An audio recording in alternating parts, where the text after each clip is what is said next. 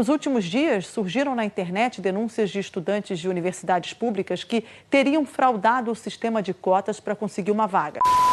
E uma foto dos nossos colegas viralizou nas redes sociais com uma frase: Rapaziada, a pauta é o racismo.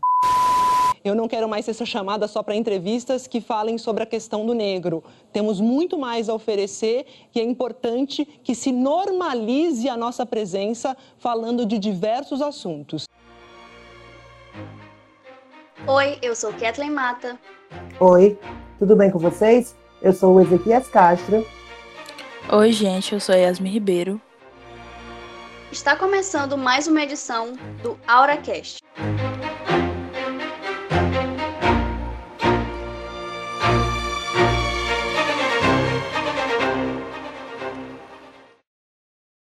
Nas últimas semanas, foi possível ver que muitos movimentos sociais que nasceram na internet e também tomaram força na internet, agora estão sendo pautados nos veículos de comunicação tradicionais.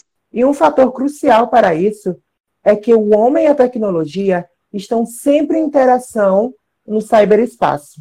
Ou seja, é, como o McLuhan previu ali que o meio seria uma extensão do corpo humano e e o meio também se confundiria, entre aspas, com a mensagem, a gente observa que esses movimentos sociais, nas redes sociais digitais, estão ganhando espaço. Sempre ganharam, mas hoje em dia estão com uma intensidade maior e pautando os assuntos nas mídias tradicionais. Então, gente, diante dessas movimentações nas redes sociais, pedindo a opinião e o debate de profissionais negros sobre as questões raciais atualmente, vários veículos midiáticos muito importantes, como a Globo, tomaram a decisão de colocar ao ar programas que tratassem desses assuntos. Um exemplo foi o programa Em Pauta da Globo News, que realizou um debate histórico no dia 4 de junho, no qual seis jornalistas negros discutiram a questão racial no Brasil.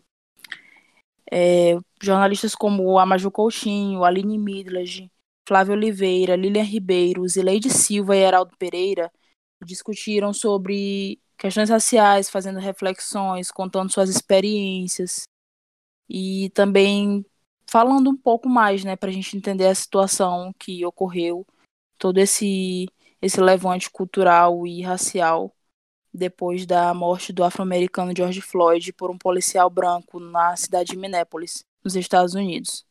É, e o mais interessante disso tudo é que antes houve o mesmo debate e aí eram com seis jornalistas brancos com o mesmo pauta. Foi engraçado que eles repetiram até o enunciado da notícia, sabe? E aí, logo após o Irlan Simões é, twittar e o Black Twitter entrar em peso discutindo isso, porque pessoas brancas estavam ali falando sobre racismo, que não é errado, porque todo mundo tem é, que estuda e sabe, tem esse local de fala e deve mesmo debater racismo, mas é complicado você debater sobre a vida do preto e não ter pessoas negras ali debatendo sobre a sua própria vida, sabe? Falta uma representatividade. Então, as redes sociais foram um ponto crucial mesmo ali, como eu já falei anteriormente, que o McLuhan falou, essa interação da tecnologia e do homem foi o ponto crucial para que acontecesse esse debate e entre pessoas negras. E para comentar um pouco mais a fundo e contextualizar mais sobre esse tema, nós convidamos a professora e doutora em comunicação, Raquel de Castro. Ouve com a gente. O caso da Globo News me parece que já é outro processo de análise, né? De como o, o até porque o, a, o que aconteceu na Globo News foi na TV fechada, né?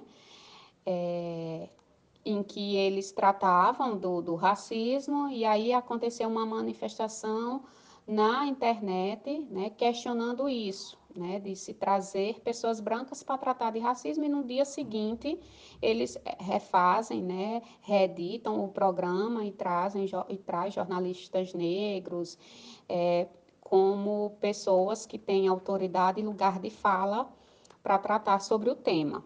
Isso sempre aconteceu, isso, isso também não é algo novo, tá?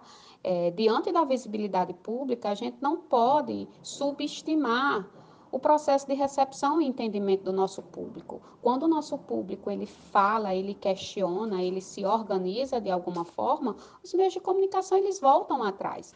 Nas manifestações de, de 2013, antes das manifestações é, serem apropriadas pelo MBL, pela Fiesp, alguns partidos de direita, para desembocar para desembocar no impeachment de Dilma, antes que isso acontecesse, no mês de abril e maio, é, as manifestações eram por, do, de um movimento, do movimento Passe Livre, né, em São Paulo, começa em São Paulo, é, contra o aumento da passagem dos trens urbanos e dos ônibus. E teve uma forte adesão do movimento estudantil na época. E a imprensa toda, ela diz né, que o movimento é antidemocrático, é ilegítimo. É, existe uma cena muito clássica do Datena, é, ao vivo, né, retroagindo diante da opinião das pessoas. Ele faz uma enquete ao vivo. Você é a favor desse tipo de manifestação com quebra-quebra, com pau a pau? Eu sou contra. Eu sou a favor da manifestação, mas com quebra-quebra eu sou contra. E as pessoas votando que sim, né, que sim, era a favor de todo e qualquer tipo de manifestação. E aí ele refaz a enquete, né? Ele refaz a enquete, pergunta de novo, diz que as pessoas não estão entendendo, porque a resposta do público não está de acordo que, com o que ele esperava. E mesmo depois de refazer a enquete, ele, ele vê que ele perde. Ele diz: é, o público, ele usa essas palavras ao vivo, o público está tão pé da vida que está aceitando qualquer tipo de manifestação. Então, tira a enquete do ar, o público quer mesmo manifestação com quebra-quebra e com pau a pau. Ele usa essas expressões. Então, não é a primeira vez que os, os grandes meios de comunicação eles precisam retroagir diante da opinião do público. É o público quem alimenta, né, essa, essa, e dá força a essa agenda de, do, dos grandes meios. Então, há um, não é só o público que agenda os grandes meios, mas os grandes meios também agendam o grande público. Existe essa relação, sempre existiu. E o que aconteceu na Globo News foi só mais uma manifestação disso, né? Que nem tudo está perdido, em que em algum momento é, o público, os usuários, os receptores, né, os utilizadores dos meios de comunicação que estão na outra ponta que não da emissão, eles também têm um certo poder diante da mídia. Né? Eles também têm, têm processos de, de poder e de dar significação a certos temas. Eu acho que foi essencial essa movimentação, essa discussão nas redes sociais, até para que as pessoas pudessem se posicionar a respeito disso e colocar a opinião delas, que elas querem ver pessoas representando né, essa situação, a, a causa racial, e pessoas que possam representar elas, que possam ter vivências parecidas, experiências parecidas e que possam colocar isso para o público, para os telespectadores, para que as pessoas saibam que tem, que tem uma voz ali, naquele veículo de, de comunicação, que entende eles e que vai falar por eles. Então, foi essencial isso. E é muito bom saber que as redes sociais têm esse poder relevante de conseguir trazer as pessoas que realmente têm que ter a voz sobre esse assunto. E é muito legal porque, é, Yasmin Cat, é que isso é a cara da geração milênio, né? Essa galera que é nativo digital ali, tem um cyberativismo muito forte, e o quão legal é ver que esse tipo de narrativa, esse tipo de de ativismo digital mesmo, ali no cyberespaço, está ganhando proporções que está atingindo a mídia. Mas será que isso é algo recente? É, tipo, só está acontecendo agora ou a sociedade sempre pautou o jornalismo? Eu acredito que sempre aconteceu das pessoas terem suas opiniões mas é, elas se sentem muitas vezes até pressionadas a terem um posicionamento sobre, as, sobre os assuntos e poderem falar, né? Acho que a partir do momento que tu cria uma, um perfil numa rede social e que tu vê a relevância dos assuntos e tu sabe que tu pode opinar a respeito, então tu coloca a tua opinião. Pode até pensar que não tem pessoas vendo o que tu tá falando, mas tem. E isso é muito importante, porque tem ganhado essa força, as pessoas têm feito, têm, têm visto, perdão, têm visto que tem esse efeito, sabe, de falar. Não, é, não vai só falar, vai ser só mais um na multidão. Não, tem um monte de gente que concorda contigo, que tem aquele, aquela mesma visão sobre assunto, sobre os assuntos, e isso cria uma força absurda. É, é, é muito bom isso mesmo, porque a gente está tornando isso real. Acho que no começo dos anos 2000, gente, muitas pessoas nem imaginaram que as redes sociais teriam essa força de opinar sobre um programa de televisão de uma, uma emissora como é a Globo ou as outras. E, tipo, hoje em dia a gente vê essa, essa força absurda que as opiniões têm de mudar programações, de acrescentar coisas que a gente pode olhar e ver, nossa, foi porque eu, eu falei, várias outras pessoas falaram. Então eles viram que aquilo ali deveria ser colocado colocaram na programação, sabe? É, é muito incrível isso. Sim. É, Ezequias, isso evidencia muito essa questão que a gente vai discutir também, que é do contra-agendamento que a partir de um tweet feito numa rede social, no caso no Twitter, algo tomou uma proporção tão grande e atingiu um veículo de comunicação tradicional, algo que há um tempo atrás talvez não fosse tão possível, mas hoje em dia se tornou muito mais real e que está acontecendo cada vez mais. E foi muito legal também no final o apresentador ter saudado a pessoa que fez o tweet, como se fosse um agradecimento por ter relembrado algo que talvez até deveriam ter tido conhecimento, né, de uma causa como essa, seria interessante, no mínimo, colocar pessoas negras para discutir esse tema.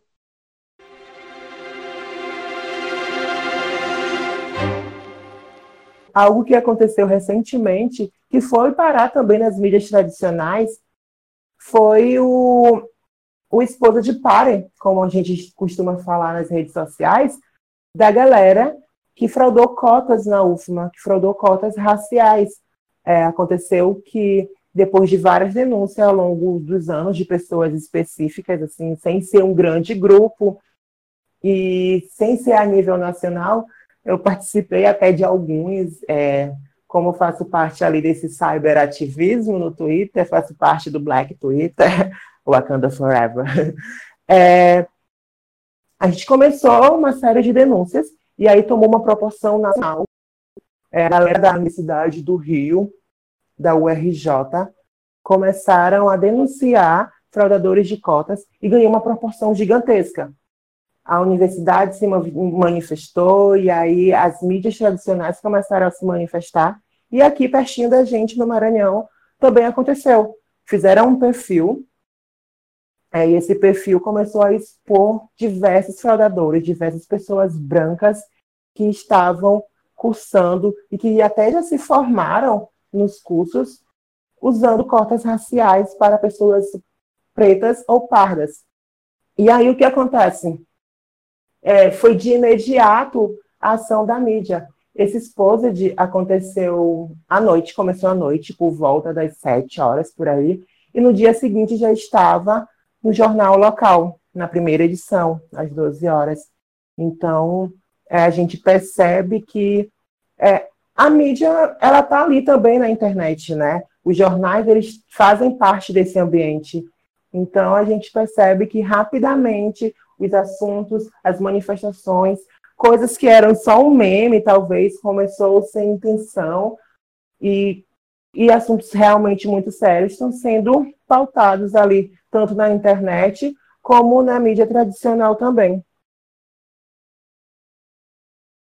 É, Ezequias, é, realmente foi uma movimentação muito imediata. A gente percebeu isso que logo após é, esse exposed já tinha muito, já tinham muitos veículos fazendo notícias sobre isso, mas também tem sempre aquele outro lado. É, será que o, o jornalismo tradicional dos meios de comunicação tradicionais, televisão, rádio, jornal, se basear em algo que saiu da internet como uma verdade e acabar trazendo problemas para outras pessoas, como foi o caso de uma menina também que ela foi exposta como fraudadora e ela acabou provando que ela era assim, no caso ela era indígena, né? a cota dela, e ela acabou provando. Isso trouxe também uma margem de erro desse, desses movimentos dentro das redes sociais, porque ele pode perder o seu. É, ele pode perder o controle muito rápido. É, quem está participando desses movimentos não é algo que você tem como limitar quem é que vai entrar naquilo, quem é que vai falar sobre aquilo, quem que vai repostar, quem que vai denunciar e como que essa denúncia vai ser feita por esse perfil, por exemplo, como é que eles apuravam isso. Então, muitas pessoas acabaram tendo um outro lado dessa, dessa situação, acabaram sendo prejudicadas, como muitas pessoas também realmente fraudaram, estão sendo investigadas, outras acabaram tendo essa outra visão de toda essa situação. E isso abre muitas discussões sobre o jornalismo no meio disso tudo. Como que ele tem que se pautar no meio desse da internet, como que ele tem que averiguar as coisas e o que a gente observa é que os aparatos tecnológicos, eles mudam a forma como nós interagimos com o meio. E isso tudo é linguagem, né? Então, a linguagem jornalística, ela deve também estar se adaptando a esse meio. E aí é necessário que a gente coloque o fazer jornalístico, o fazer jornalístico, que é o principal é a apuração. Como nesse imediatismo todo, nesse monte de, de agentes de mídia, né? Que hoje em dia a gente vive a era da mídia. E aí todas as pessoas são agentes da mídia e todas as pessoas querem seus cinco minutinhos de fama ou seus cinco minutinhos de cancelamento, como dizem por aí. Então é importante que essa linguagem jornalista, jornalística, desculpa, também se adeque, sabe, à linguagem, aos aparatos e ao meio, que é o meio digital. Certo, eu concordo plenamente, porque, como falou Ezequias, é necessário mesmo até que para que as pessoas que, que consomem as notícias de forma virtual, as pessoas que opinam na internet, elas possam entender, né, os conteúdos, já que a, a linguagem precisa ser de acordo com o que estão acostumados a ver no cotidiano. Então não dá para colocar uma linguagem tão séria para alguém que, que fala sem é, fala com abreviações, fala com mudança de palavras e li, linguagens coloquiais, então precisa ser mesmo uma linguagem mais fácil e mais acessível para todos. É sobre isso que a gente pediu uma opinião para a professora Raquel e ela fala mais ou menos. Vamos dar uma ouvida. Já a questão das fraudes, das cotas da UFMA, é, me parece que é uma análise em que a gente caminha cada vez mais para a não distinção do que é real e virtual, né? E, e, de como o que acontece na internet, ela tem repercussão na vida material, na vida offline, vamos dizer assim, né? Então, o que acontece na internet é tão real quanto o que acontece fora das redes sociais digitais, né, na, na vida offline. Então, isso também não é a primeira vez que acontece, né? A questão das fraudes e de cotas, não só na UFMA, mas isso foi um movimento nacional, né? Muitas denúncias. É, eu não quero discutir aqui a legalidade do processo em que essas denúncias acontecem, né? Mas isso acontece de, frente ao, ao processo é, de verificação né, e de fraude, não só na UFMA, mas em muitas instituições de ensino superior e nos próprios institutos federais.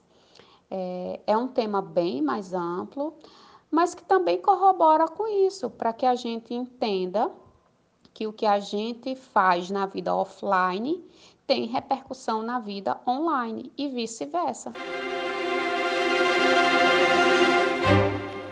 Bom, gente, é Ezequias e Yasmin, tem outro tema que está me chamando muita atenção ultimamente e que também não é recente realmente, mas que parece que, com todo esse contexto que as pessoas estão ainda mais em casa ou deveriam estar, tem muita gente com tempo sobrando na internet e a gente vê que está todo mundo com os nervos à flor da pele. Inclusive, eu acredito, vou colocar aqui dessa forma, né, que ele está com os nervos à flor da pele, o jornal Folha de São Paulo, que é um jornal renomadíssimo, com muitos anos e que é super importante para o jornalismo brasileiro, e etc. O que acontece? Eu pude perceber não só na Folha de São Paulo, mas com mais evidência nesse veículo, que eles começaram a adotar ainda mais a linguagem da, das redes sociais que eles estão utilizando, principalmente no Twitter.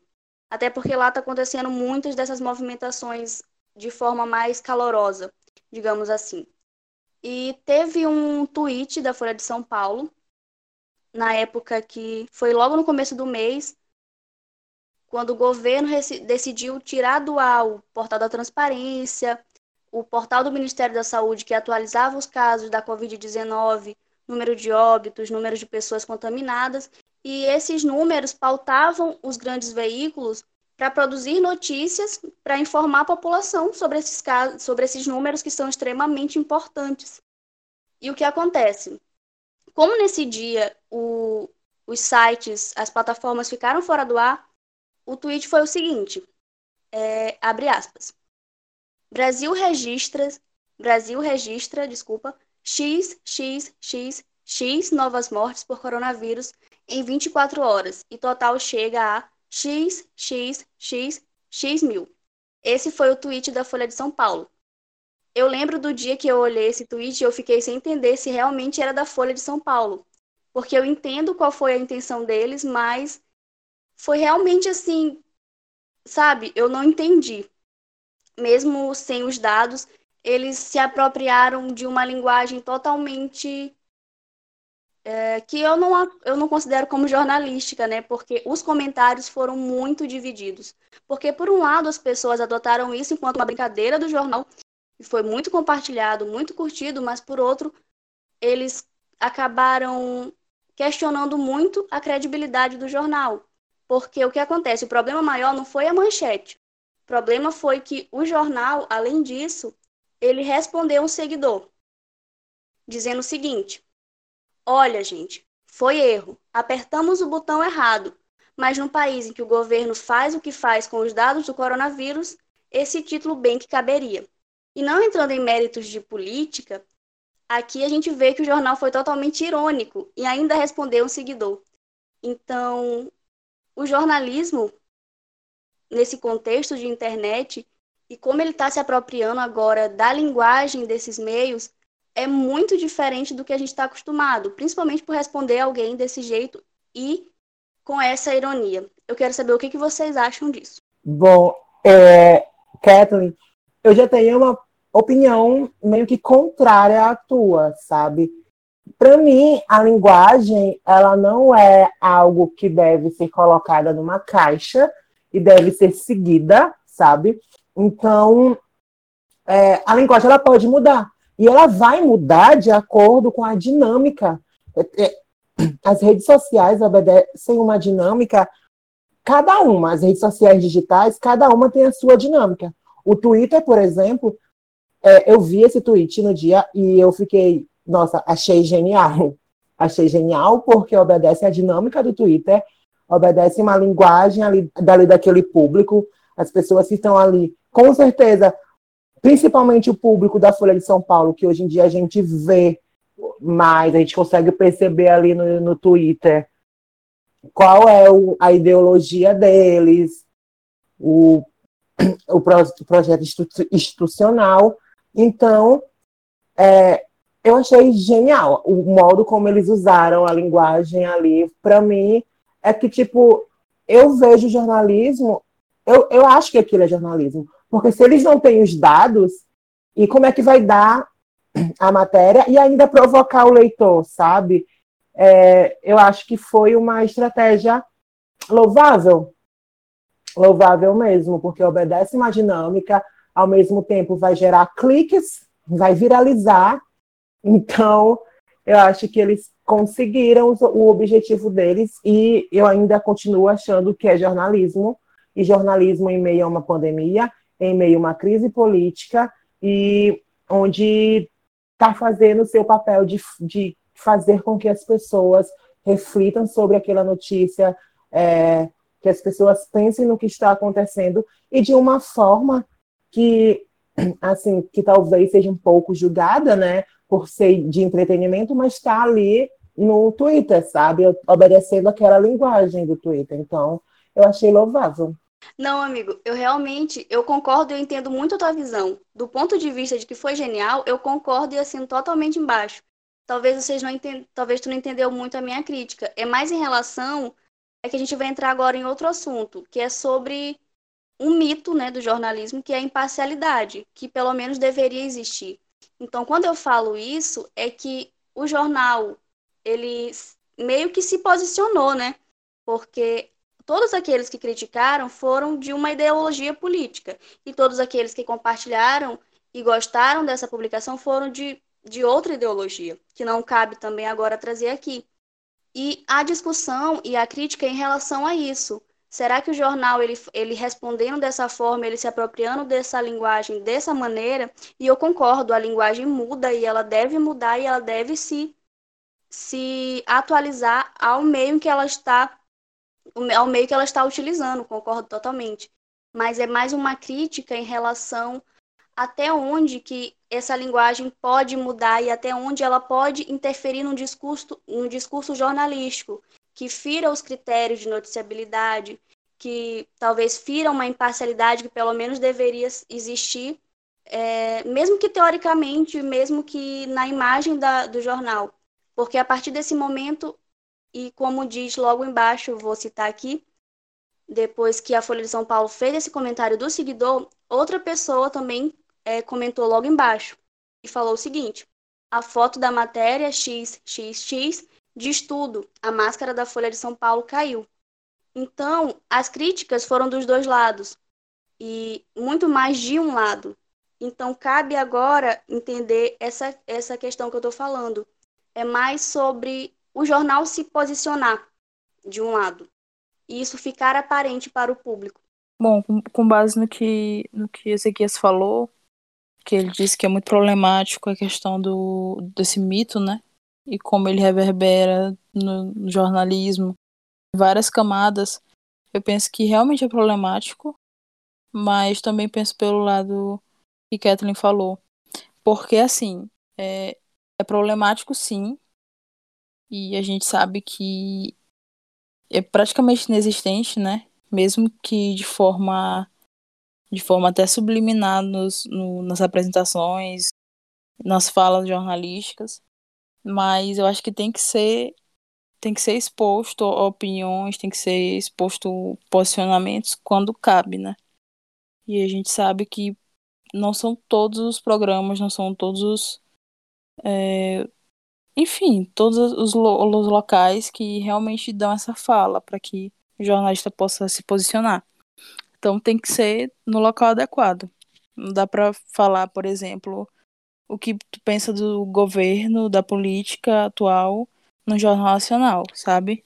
Então é aquela questão de encontrar mesmo o local, de encontrar. De, aliás, de, de aparecer a oportunidade e aí sim tu poder se posicionar. Como foi o caso dos jornalistas, né, da Maju, dos outros, que se posicionaram sobre uma questão racial, uma coisa que eles têm fala, eles têm vivência, têm experiência e eles foram chamados para isso. Agora, se fosse para apresentar isso num programa de, de no, no veículo nacional, por exemplo, um jornal nacional, ou outro, um outro jornal, né, do passando no nosso dia a dia, eles teriam que apresentar notícias sem poder falar da experiência deles, né? Já não poderiam opinar tanto sobre, como eles tiveram essa liberdade no Em Pauta, do Globo News. Sim, e como ser imparcial quando, por exemplo, quem está pautando os assuntos, quando está havendo esse contra-agendamento da mídia, quando as redes sociais digitais estão pautando os assuntos que estão sendo veiculados na grande mídia e nos grandes meios de comunicação. Porque, assim, o, o cyber, a cybermilitância, o cyberativismo, ele vem puxando de um lado a maioria das vezes, sabe? Tem seus extremos. E aí, como é que fica esse questionamento, que nem eu mesmo ainda não consigo responder, de como é que a mídia vai lidar com isso, como é que essa imparcialidade vai ditar isso. Eu acho meio difícil, sabe? Para mim, a imparcialidade está ali na, no, na linguagem objetiva, na forma objetiva, como se é dado as coisas, como se é passadas a matéria, é, a reportagem. Acho que esse é o ponto, sabe? Eu não sei se. Por isso que eu acho um pouco problemático isso de querer passar uma imparcialidade. É, essa é uma questão mesmo de. É uma grande utopia o, o, a imparcialidade no jornalismo. Só que a gente deve, pelo menos, para o público apresentar essa imparcialidade. E dá para fazer jornalismo, pelo menos, eu acho, acredito que 90% parcial, porque é óbvio que nunca vai existir um totalmente imparcial, desculpa. Mas quando você se posiciona de uma forma que deixa tão clara a sua a sua opinião e não foi uma coluna, não foi um texto de opinião, foi na Folha de São Paulo, no Twitter da Folha. É o veículo que disse aquilo. Ele se posicionou daquela maneira. E aí, Yasmin, o que tu acha disso? Ou então, Zé, que pode falar. Muitos questionamentos, muitas perguntas. É, só para pontuar isso que tu falou, é que, na, na minha opinião, vem muito também, Kathleen e Yasmin, de um ataque político, sabe? E um ataque antidemocrático, porque é, as instituições do jornalismo estão sendo frequentemente atacadas, estão sendo tiradas sua credibilidade, credibilidade, sabe? E, e isso é uma ideologia também política. A gente tem percebido esse, como podemos falar, a gente tem percebido que eles estão ali o tempo todo arquitetando, não sei nem se arquitetando é a palavra certa, mas eles estão ali articulando uma forma que, que a mídia, que o jornalismo seja descredibilizado. Então, é importante também que nós, como estudantes de jornalismo, prestemos atenção nesse outro lado e como isso tem afetado a sociedade e também o cyberespaço, sabe? Bom, gente, são muitas dúvidas, muitas questões e a gente vai deixar aqui para a professora Raquel explicar mais um pouquinho para a gente para tentar clarear a nossa cabeça sobre esse assunto. A ideia de que a linguagem, não só da Folha de São Paulo, mas de outros jornais tidos é, como jornais tradicionais, né, que estão nas redes sociais digitais, essa linguagem ela muda como uma própria como algo próprio do jornalismo que precisa mudar de acordo com a plataforma em que ele está inserido. Então, a linguagem jornalística para o rádio é diferente da linguagem jornalística para a TV, como é também diferente da linguagem jornalística para a web. E dentro da web existem outros dispositivos que você também precisa é, se adequar de acordo com o processo de convergência e do público que lhe ouve, que lhe assiste, que é o usuário do seu conteúdo. Bom, gente, já o professor de jornalismo, Clauberson Carvalho, também doutorando em comunicação, tem uma visão um pouco diferente, mas que também completa essa visão da professora Raquel. Escuta com a gente. Bom, né, no caso da linguagem da Folha de São Paulo, em que principalmente nas redes sociais, em que eles adotam aí uma linguagem mais próxima do público, é uma estratégia muito atual, não é? É uma estratégia de endereçamento, é uma narrativa construída de forma muito mais próxima de quem lê. E isso tudo é um projeto de sedução, né? Uma estratégia de sedução, é uma estratégia de convencimento e aí gera um pacto de um contrato de comunicação, como a gente costuma falar em termos acadêmicos, de reciprocidade, né? De um conjunto de expectativas que são pactuadas entre o emissor e receptor. Então, utilizar a linguagem jornalística de maneira mais é, mais interativa, né, com memes inclusive, não prejudica a comunicação, mas sim ressignifica os modelos narrativos tradicionais que a gente aprende inclusive na universidade, né? Então aquele modelo mais padronizado, mais engessado, mais automatizado de narrativa jornalística, ele é ressignificado por uma narrativa cada vez mais leve. E isso só poten potencializa o efeito de comunicação e o efeito de engajamento desse tipo de conteúdo. Toda essa conversa que a gente teve aqui me levantou e me lembrou uma citação do Jaron Lanier, que ele é um engenheiro da computação e dos precursores da realidade virtual. E essa fala dele eu acho muito interessante. Ele falou isso em uma palestra. Abre aspas. É muito mais fácil perder a confiança que construí-la. Leva muito tempo para construir o amor e pouco tempo para destruí-lo.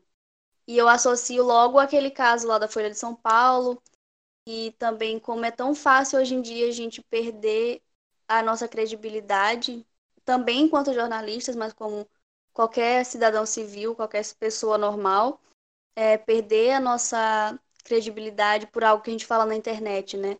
Então, eu fiquei pensando muito no caso do jornal, que tem anos de história, e talvez por uma publicação que seja até mesmo mal entendida por outras pessoas, pode manchar a imagem é, desse veículo.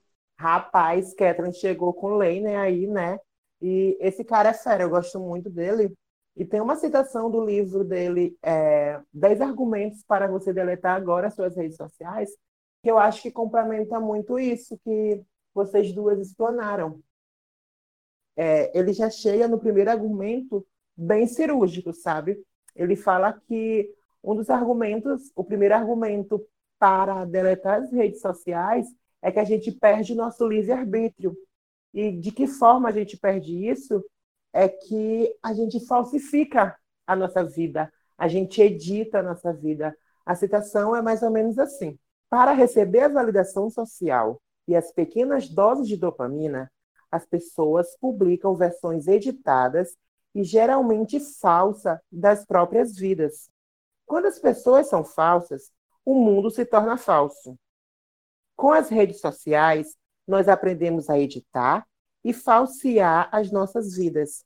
Só que esse ato se alastrou e tomou conta da política e do mundo como um todo. É basicamente isso. A gente é interessante essa fala dele porque dialoga muito com isso de perder credibilidade, né? a gente ali no âmbito digital, a gente perde nosso livre-arbítrio de ser quem somos só para receber uma gratificação. Isso mesmo, muito obrigada, Kathleen. Só para receber isso e a gente acaba mudando até mesmo a nossa postura. Eu não estou falando que todo mundo age dessa forma, mas a gente vai ali, vamos dizer que nem Bauman fala, é, sendo manipulados e se adequando ao meio como, né, seres voláteis, ali aquela modernidade líquida e etc. E é isto. Bom, gente, eu acho que a gente conseguiu levantar uma discussão e construir algum conhecimento, ou pelo menos plantar uma dúvida na cabeça de alguém que escutou esse podcast.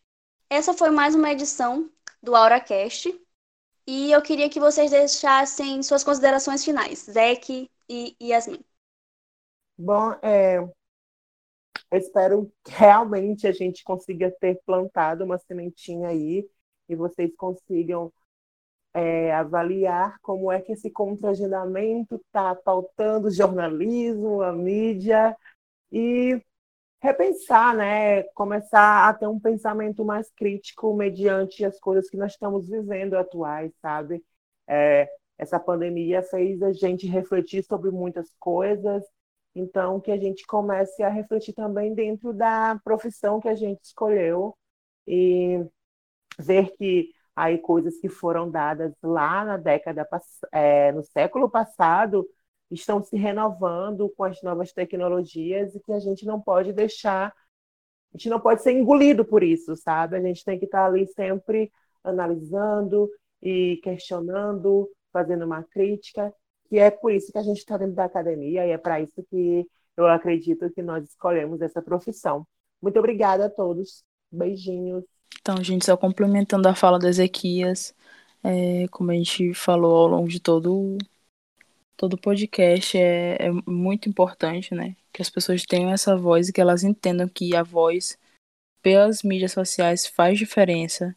A gente tem é, o poder de determinar o que que vai acontecer, o que pode ser mudado ao nosso favor, a, a trabalhar as questões que precisam ser trabalhadas, coisas que precisam ser faladas nos veículos nacionais, nas mídias. internacionais também. E é muito gratificante saber que a gente, que eu faço parte né, dessa geração que é capaz de mudar, que é capaz de transformar, que é capaz de, de dar voz para quem precisa, para essas causas que precisam ser noticiadas, precisam ser faladas, comentadas. E é muito importante, é muito muito bonito saber que eu faço parte disso, que a gente faz parte disso, né? Eu, Ezequias, a Kathleen. E é isso, gente. Foi muito bom estar aqui com vocês falando sobre isso e só tenho a agradecer porque me enriqueceu mais ainda, mais do que eu já sabia. E agora com as informações que eu compartilhei, que eu recebi dos meus amigos. E é isso, gente. Muitos beijos. E espero que vocês tenham gostado e aprendido também. Beijinho, tchau, tchau.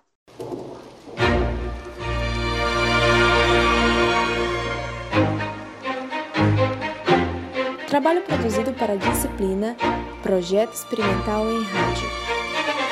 Apresentação: Kathleen Mata, Ezequias Castro e Yasmin Ribeiro. Roteiro: Bruno Alvares, Victoria Souza, Beatriz Raed. Edição e montagem: Julinara Lopes e Beatriz Pereira.